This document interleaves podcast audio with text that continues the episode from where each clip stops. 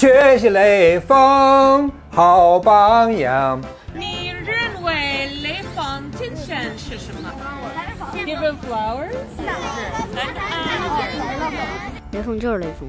雷锋是个好人，雷锋是一个勇于帮助他人的人。雷锋背着年迈的大娘回家。Hello, everybody, and welcome to yet another episode of Potside Chats, where we talk all things China. And today I have two wonderful guests with me Jennifer Holstein, who is a friend and colleague at China Daily, and Fred Engst, who teaches at one of the local universities here in Beijing. We extend a warm welcome and also a warm kang to you both. Thank you, Steph. And it's an excellent place to start our chat because our story today will take us up through Liaoning province in northern China where it is real cold. Jen, do you recognize this guy? That is Lei Feng. He uh, is on, you see, like these cups here. There's like cups, a bunch of these with his face on them and t shirts and all these kind of souvenirs that you would see in stores when you go around China.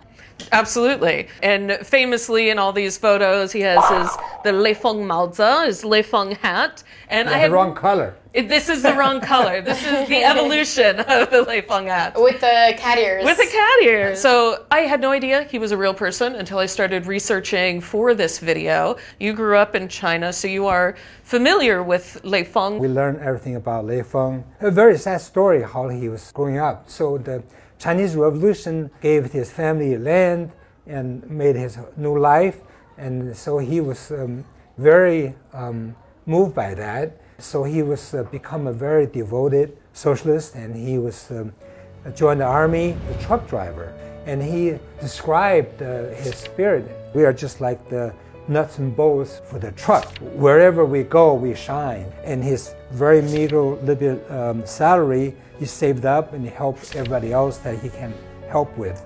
Yeah, so that's the story I grew up with. So you just think, how did this guy become a cultural icon in China for being a truck driver who saved his money? so I wanted to know more about how that evolved. So I did go up to Liaoning province where Lei Feng spent the majority of his life and went to the Lei Feng Memorial Hall in Fushun. Lei Feng became so well known that eventually all the photos and stories about him, letters of recommendation and praise, caught the attention of Chairman Mao Zedong, who essentially immortalized him in this Learn from Lei Feng campaign. The 60th anniversary of that campaign is actually this year. I think it just shows like the core value of of Chinese values and what the Chinese as a nation want to promote. Absolutely. Uh, and it, it reminded me, this whole campaign, uh, a parallel to uh, the Rosie the Riveter campaign in America. And we can do it. We can do it. which was very, uh, you know, encouraging women to get into the factories, contribute to the war effort. We learn about his diary, and he wrote a lot of diaries. And I remember a few phrases that that's pretty burning into my brain in a sense. He says that 对同志像春天一样的温暖，对工作像夏天一样的热情，对呃个人主义像秋风草落叶一样啊，对敌人要呃像呃冬天毫不留情。He's so dialectical, so um, Yeah. it's like it's not just like be nice to everybody. He has a lot of thoughts. What he learned, he writes it, and they're very vivid. People can relate to. And uh, when I read a few excerpts from his diary, and one of the quotes he said, Every one of us is responsible for the rise and fall of the world. And what a lovely, profound statement to remind us that we're all, as you said, you know, part of a, a community greater than ourselves. You know, we don't exist in isolation, in a bubble. You know, we are all connected in some form or fashion in our family unit, our community unit, our, you know, state, country, province, what have you, the world. He is someone that is very conscious of what he's doing related to what's the rest of the world. He, he's not a someone just says, all right, I just want to make living. I just want to kill my time and have a life. As far as I can tell, it's a very conscious. he uh, lives his life on purpose. Yeah. And I think that that's, especially in this day and age where people are constantly trying to find things to just waste their time waiting for the next day or the next thing to come around. What he accomplished in his 22 years is maybe more even than what people can accomplish for others in their entire lifetime because he lived with such an intention. Mm. I'm actually like interested in knowing what the background of Lei Feng's life was. China was a very backward and poor country, and also many, many years of war.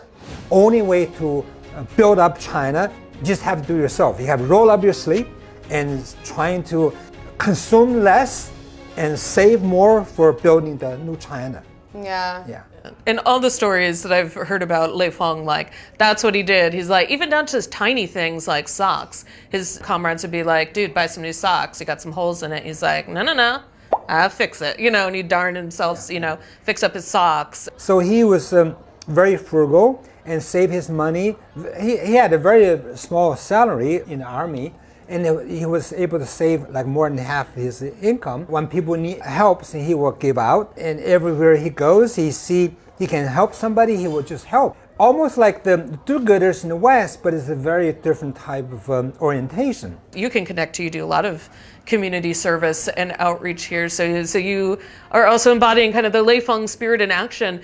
Yeah, so I do do a lot of community service projects. We go on hikes to local mountains and to local sites, but we're also carrying around trash bags and picking up That's trash. so much, God. And by the end, we'll be like our hands will be full of bags of trash. That's so and good. it's it's a really good way to involve the community and it's it's a perfect example of how grassroots projects, while they seem small, can make a huge impact. In Liaoning province, I actually met a couple of people doing similar things. We met Mr. Li, who does a lot of community service projects, including cleaning up along the riverbanks. He actually knows a comrade of Lei Feng. It's very cool.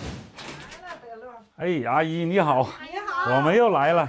哎， 在我的教育中，我从小就是听着学习雷锋好榜样的歌曲长大，雷锋的精神深深地植入在我心里。我们把自己一点微薄的力量奉献给社会，在我们服务的同时，乔安山老人也给我们讲述当年和雷锋一起的故事，激励我们更加坚持这个学雷锋志愿服务。因为习主席吧有这个亲自提拔，是吧？新时代的青年都要像雷锋那样，都要续写雷锋的事迹的故事。我作为一个雷锋战友，希望你们做出更多的成绩，为广大人民服务，把雷锋精神代代的传下去。雷锋精神呢，就是每个人都要服务于他人，为人民服务，更多的服务于社会，让那个我们这个世界充满着爱。And also Mr. Shen, who was a professor and has brought his professional academic expertise to help out local mushroom and chicken farmers. 啊，我是来自辽宁大学的一个驻村干部，那么同时也是辽大雷锋团的团长。我们就利用自己的朋友圈，找一些农业科技方面的专家来指导我们农民如何降低这个香菇菌方的损耗，如何提高这个收益，帮助农民呢提高自身的技术水平，形成一种长远的力量。哎这个鸡蛋您看一下，非常干净，而且这个通过这个蛋壳就能看出来这个鸡蛋的品质非常好。Ah, 这个香菇根儿在我们当地呢都是废弃的。后来我们就做了很多实验，把香菇根儿粉碎，混合到鸡饲料里，也就是我们和企业共同碰撞出来这么一个灵感，最终呢就形成了这个有特色的香菇鸡蛋。这样呢把技术和农村实际相结合，来解决农村实际生产中面临的这些真实问题。我呢从小也是学习雷锋精神，随着不断的生长呢，雷锋的这种精神呢就融入了我们。那么，当我们国家提出要脱贫攻坚，我就主动的报名，想希望通过我的专业特长或者我个人努力，去把这种脱贫攻坚这种工作完成好，完成一些自己所能及的一些事情，为贫困农村或者为贫困户做点实实在在的事情。我认为呢，雷锋精神呢就是一种爱心的奉献，锲而不舍的去奉献。那么我们大家共同的学习和坚守雷锋精神，就会使我们这个社会呢变得更加美好，会使更多的弱势群体或者有需要帮助的人能够得到这种爱心的热情和暖意。 Uh, and one thing that I learned when I was there is that I think in large part because uh, Lei Feng really did the most of his work in that area, Liaoning province has the highest number of registered volunteers in China. And I, honestly, when I was talking with him, it got me thinking about the times that I solo travel through China and how amazingly kind and hospitable the Chinese people are those travels and the Lei Feng spirit, you know, also reminds me of this parallel in the West. We have the story of the Good Samaritan and, you know, just helping out a stranger when you know that there's a need. So I think Chinese people are extremely kind and caring. It doesn't matter who you are, they will take time out of their day to go and help you, which is something that I think is extremely unique to China. My dad always said that there's good people everywhere, and and I think you see that really well exemplified in China. How do you see those expressions of the Lei Feng spirit playing out into like very different countries? Well, I mean, in the West, you have this religious beliefs, and but quite often that is based on you do good, you can go in heaven. There's a purpose, right? Yeah, it's tit for tat. Like Right. you have to do something so that you can get something in return. Yeah, uh, the Lei Feng spirit is not about how to get in heaven, but rather knowing everything you do is about building up the new China. So that is Very, very practical. yeah, very practical and also uh, very down to earth. It's not about doing something huge, uh, heroic thing, but just on everyday life. And I, I love what you said that quote from George R. R. Martin, Game of Thrones the smallest person uh, can cast a very long shadow. And I think we, we see that with Lei Feng, you know, it was in the those small daily moments that were meaningful to other people, and he has cast a very long shadow across China in the generation. Learning from Lei Feng become people's subconscious in a sense because that's become normal. Obviously, you should do that. It's not like something that oh he's doing that. You know, it just becomes so universal. And I think that's a great way to put it that it it just has saturated the culture at this point to where it's an unconscious like this is just Normal. how you should be yeah, that's just how it is uh, and then for people you know to say oh you got the lei feng spirit this guy you know uh, Yeah, only because today that's so people amazing. be like that. They say, oh, that's Lei Feng. But when people all do that, there's nothing about special anymore. yeah yeah that's excellent well thank you guys so much for joining us today here on potside chats amazing insight amazing discussion we hope you enjoyed it as well and we will see you next time 雷锋精神吧，其实家喻户晓。从小的时候，我们就有这样的信念，从小要做好事儿，学习雷锋。在这种传承过程当中呢，雷锋精神 一直都贯穿在我的视野当中。学习雷锋好榜样，忠于革命，忠于党，爱憎分明，不忘本，立场坚定，斗志强，立场坚定，斗志强。That's it.